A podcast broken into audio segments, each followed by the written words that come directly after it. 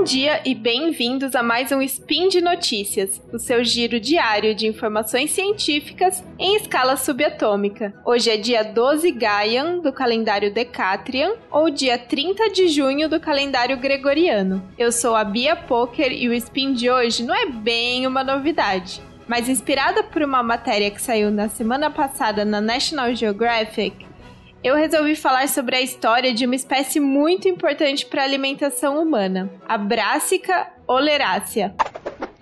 Speed Notícias.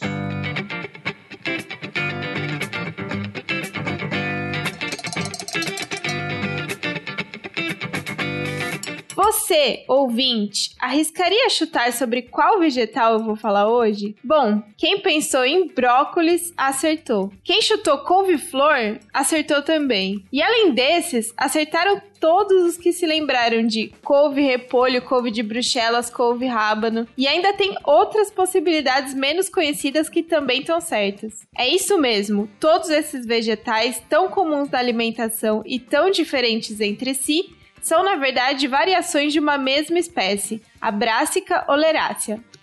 E a história de como essa única espécie de planta produz uma variedade tão grande de alimentos tem a ver com a história da domesticação de plantas selvagens e da seleção artificial exercida pelo homem. Em um brevíssimo resumo para os ouvintes menos familiarizados com o termo, a seleção artificial em muito se parece com a seleção natural. Só que o processo de seleção natural é definido pelas pressões exercidas pelo ambiente, como predadores, disponibilidade de nutrientes, condições climáticas e etc. E, portanto, não tem nenhuma intenção ou objetivo. Já o processo de seleção artificial é ditado pelo homem, que ao se deparar com uma grande diversidade de indivíduos, escolhe quais desses indivíduos possuem características mais interessantes para si próprio e intencionalmente ou não favorece a reprodução desses, muitas vezes até impedindo a reprodução dos demais organismos.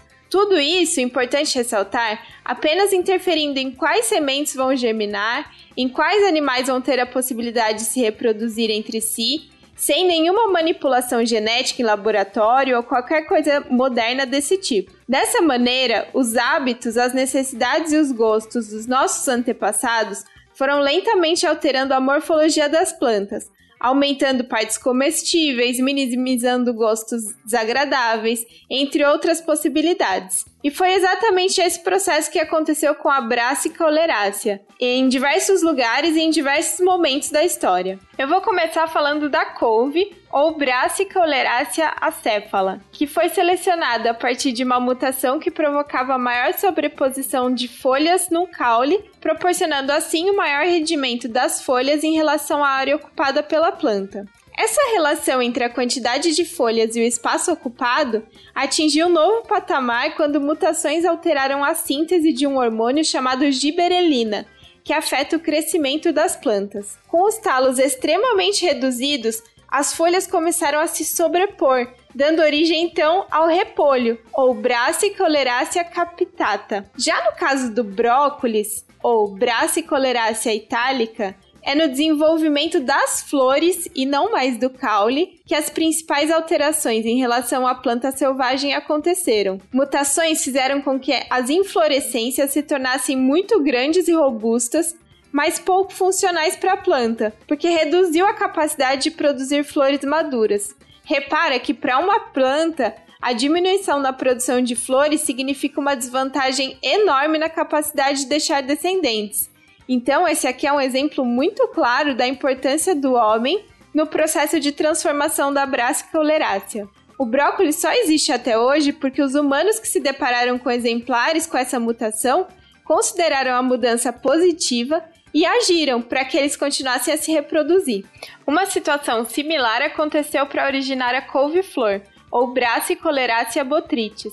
Mas além da mutação que aumentou muito o tamanho das inflorescências, Outra mutação fez com que o desenvolvimento das flores fosse quase completamente abortado. Só cerca de 10% das flores da couve-flor são capazes de se desenvolver plenamente, e leva cerca de dois anos para que as plantas produzam sementes.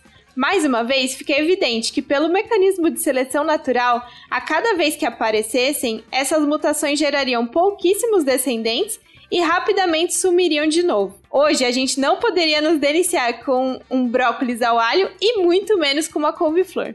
Agora vem a variedade que eu acho mais maluca, a couve de Bruxelas ou Brassica oleracea gemífera. Se você não conhece, recomendo que você procure o quanto antes para entender do que eu tô falando. Mas eu vou tentar descrever. Imagina um caule relativamente alto com folhas de couve no topo, tipo uma palmeirinha de couve. Agora você imagina que no caule todo, além de vários ramos laterais, estão colados mini repolhinhos do tamanho de bolas de ping-pong. É basicamente isso. As bolinhas, que é o que a gente come como couve de Bruxelas, são na verdade gemas axilares da planta. Na maioria das plantas, as gemas axilares ficam inativas, aguardando que o caule cresça bastante ou então que o caule seja podado para dar origem ao novo ramo lateral, mas não no caso da couve de Bruxelas, onde mutações fizeram com que as gemas axilares crescessem descontroladamente, formando ramos laterais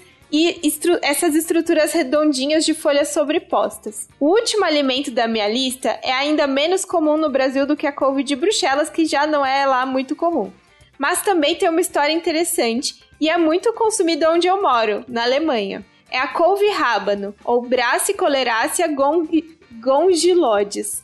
Para quem não conhece, também vou tentar descrever. À primeira vista, a couve rábano se parece com uma beterraba de uma cor errada. É uma parte arredondada que é verde claro ou lilás, assim meio da cor de repolho, da qual saem alguns talos e folhas verdes escuras. Mas se você reparar um pouco mais, você vai perceber que não tem nada a ver com a beterraba porque a parte redonda da couve rábano, na verdade, fica para fora da terra. E nada mais é que o caule da planta, que foi selecionado para ser o mais inchado, o maior possível, chegando a ser realmente redondo. Essa foi só uma pequena seleção de exemplos, existem outros exemplos de brássicas oleráceas ainda menos comuns. E dentro de cada uma das variedades que eu apresentei, existem ainda várias outras subvariedades, por exemplo, tem repolho branco, repolho roxo, couve manteiga, couve lombarda, couve crespa, brócolis ninja, brócolis de rama, romanesco. Toda essa diversidade dentro dessa uma única espécie faz com que seja difícil determinar exatamente quando e onde começou a domesticação da Brassicolerácea. Diferentes variedades podem trocar material genético entre si, afinal são da mesma espécie, e não é incomum que variedades já domesticadas escapem e voltem a crescer independente do homem. São chamadas variedades ferais. Segundo a hipótese mais aceita, que é corroborada pelo recente estudo que foi citado na matéria da National Geographic que eu comentei, o relacionamento entre Brassicolerácea e os seres humanos começou no Mediterrâneo Oriental região que hoje inclui países como Grécia, Turquia, Síria, Egito e outros. E a dispersão da planta se deu através dos deslocamentos humanos cerca de 3 mil anos atrás. Embora eu tenha falado tudo no passado, a seleção artificial de variedades de Brassicolerácea não para de acontecer, principalmente no, no que diz respeito a selecionar variedades cada vez mais resistentes às pragas e ao clima. Nesse sentido, o estudo aponta que coletar e estudar as variedades ferais presentes ainda hoje no Mediterrâneo Oriental poderia apontar para alterações genéticas de bastante interesse comercial. Normalmente, o local de origem de uma espécie é onde se encontra a maior diversidade genética desta espécie. Afinal, foi a partir de poucos indivíduos que saíram dali do local de origem que todos os outros dos outros locais descendem. Outros desenvolvimentos recentes e mais visíveis para nós como consumidores incluem vegetais em miniatura, versões em cores diferentes. Recentemente eu vi couve-flor roxa e couve-flor laranja, variedades menos amargas, entre outros. A possibilidade de produzir alimentos cada vez mais ricos em nutrientes específicos também deve ser cada vez mais explorada. Bom, enquanto nós estivermos aqui, nós vamos seguir alterando as plantas que cultivamos. E por hoje é só. Todos os links e referências utilizados na elaboração desse spin estão no post. Passe lá e aproveite para deixar seu comentário, elogio, correção, crítica ou declaração de amor. Lembro ainda que esse podcast só é possível por causa do seu apoio no patronato do SciCast através do Patreon, Padrim e PicPay. Um grande abraço e até amanhã!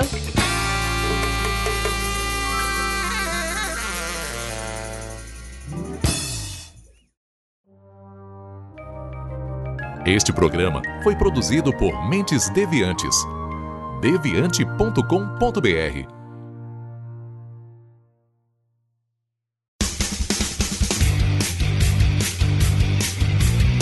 Cortes, edição de podcast.